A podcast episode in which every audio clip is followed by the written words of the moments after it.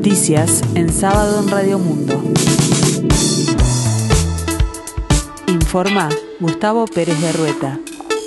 En este sábado 30 de julio de 2022, el tiempo se presenta frío aquí en el sur, cielo claro, 9 grados la temperatura, 75% el índice de humedad. El presidente de la República, Luis Lacalle Pou, aseguró que la reforma de la seguridad social que plantea el gobierno busca crear un sistema sostenible y más solidario. Así lo dijo tras eh, entrega en mano del anteproyecto de ley al presidente del Frente Amplio, Fernando Pereira, en la sede de la coalición de izquierda de la calle Colonia. Este anteproyecto requiere de consensos los más amplios posibles. Distintos gobiernos dijeron que la reforma tenía cierta urgencia. Cada día que pasa es más urgente, dijo la calle Pou. Y agregó que si no hacemos algo en este gobierno, el próximo va a tener que tomar medidas más urgentes, advirtió. Buscamos tener la base más amplia de apoyo político, destacó la calle Pou, tras entregar en mano a Fernando Pereira el anteproyecto de ley. Sobre el contenido de la reforma planteada, dijo que busca un sistema sostenible y más solidario, destacando que se propone una reforma muy gradual, con un periodo de transición de 20 años. Si entendemos que tenemos un deber moral, no puedo mirar para el costado, respondió el presidente ante la consulta de si no pagará cierto costo político por una reforma que se vislumbra como polémica, en particular por uno de sus principales cambios, que es aumentar a 65 años la edad mínima de retiro, en general, aunque hay excepciones. La calle Pou aseguró que todas las cajas están incluidas en la reforma, también el servicio de retiro de las Fuerzas Armadas.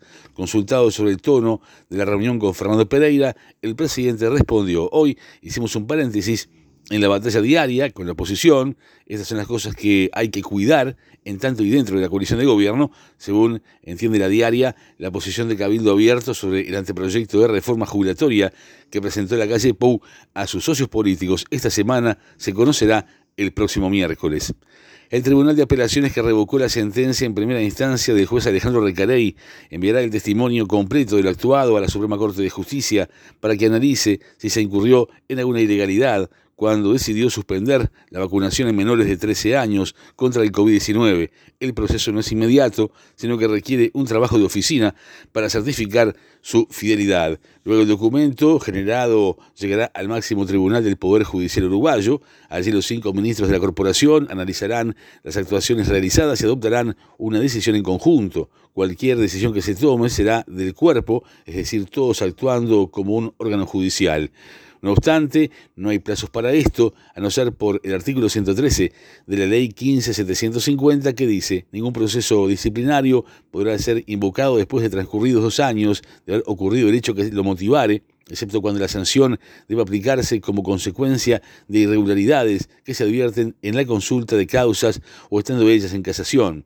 En este sentido, desde la Corte indicaron que el plazo de los dos años refiere al periodo entre el presunto hecho irregular y el inicio del procedimiento disciplinario. Se trata de una atribución que solo tiene la Suprema Corte de Justicia, por eso el tribunal envía las actuaciones sin mayor comentario. En efecto, la corporación tiene poder disciplinario sobre los magistrados. Esto significa que tiene la potestad de corregirlos, por ejemplo, por acciones u omisiones en el cumplimiento de sus cometidos, cuando de ellas pueda resultar perjuicio para el interés público o descrédito para la Administración de Justicia. Finalmente, las fuentes aclararon que solo se puede sancionar a un magistrado luego de haberlo sometido a un proceso disciplinario y dando todas las garantías para que pueda ejercer su defensa.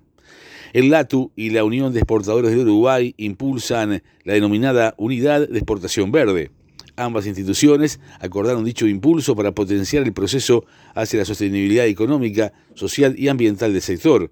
Se trata de un convenio de cooperación para certificar empresas sostenibles. El secretario de Presidencia, Álvaro Delgado, indicó que hoy Uruguay es reconocido por estándares de calidad y que el desafío es la sustentabilidad de los productos, porque ese es el diferencial del país y del sector exportador. Por su parte, el presidente del LATU, Ruperto Long, dijo que el mundo de hoy posee otros requerimientos a partir de las exigencias del comprador final, que busca productos diferenciados y con garantías de sostenibilidad y cuidado ambiental. Comienza este fin de semana la primera fecha del torneo clausura del fútbol uruguayo con atractivos encuentros como Deportivo Maldonado Nacional, Wanderers River Plate y el debut del nuevo Peñarol, que con varias altas recibirá a Fénix.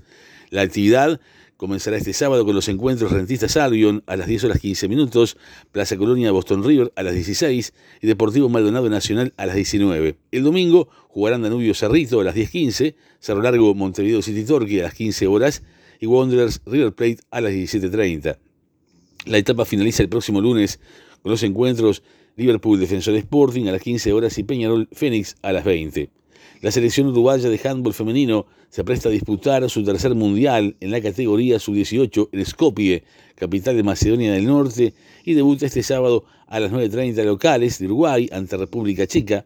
Las uruguayas volverán a jugar este lunes 1 de agosto ante Noruega a las 9. Luego este martes van a jugar con Brasil a las 11.30 horas. El presidente de Ucrania, Volodymyr Zelensky, visitó el puerto de Chornomorsk, cerca de Odessa, en el Mar Negro, y supervisó la primera exportación de grano que se espera del país desde el acuerdo conjunto entre la ONU, Turquía y Rusia. El primer buque, el primer barco, está cargando desde el comienzo de la guerra. Se trata de un barco turco. Estoy aquí con este barco de fondo. Eso significa que el puerto ha comenzado a funcionar.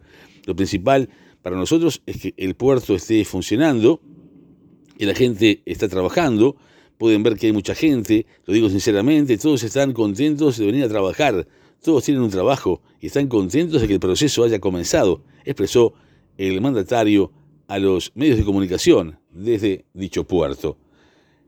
Para el resto del día se espera una máxima de 17 grados, cielo claro y algo nuboso, probables heladas aerometeorológicas, y en la tarde-noche cielo claro y algo nuboso, a nuboso también neblinas. Tiempo frío aquí en el sur, cielo claro, 9 grados la temperatura. Más noticias en sábado en 60 minutos.